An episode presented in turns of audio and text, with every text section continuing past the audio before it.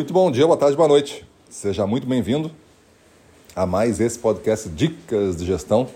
Eu sou Gustavo Campos, instrutor-chefe do Ressignificando Vendas. E o nosso tema de hoje é a grande pergunta.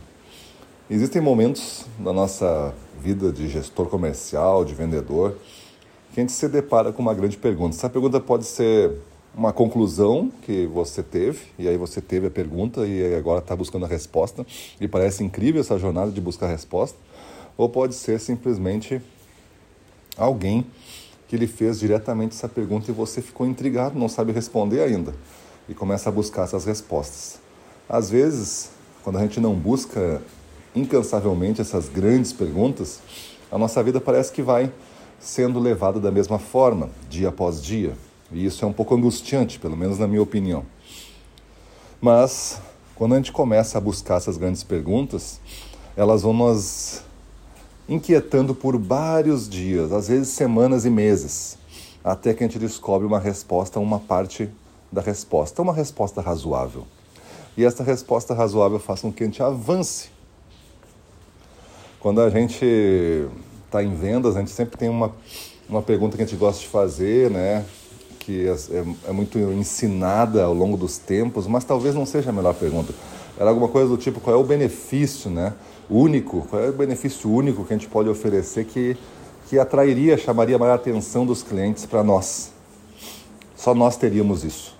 A gente fica buscando esse benefício, tentar botar alguma coisa no produto que só nós temos, a gente olha para o produto e tenta encaixar uma coisa nele. Aí quando a gente consegue encontrar uma coisa cabível, para que colocar no produto e, e, que tenha um custo adequado, a gente coloca e um mês depois a concorrência copia. Talvez a pergunta seja outra e a grande pergunta poderia ser o que por que eu me encontro, né? Por que eu me encontro numa posição única para solucionar esses problemas do cliente? Quando tu coloca desta forma, porque eu me encontro numa numa posição única, tu vê que não é só o produto. A posição única envolve você. A primeira pergunta, gente está buscando um benefício único para oferecer.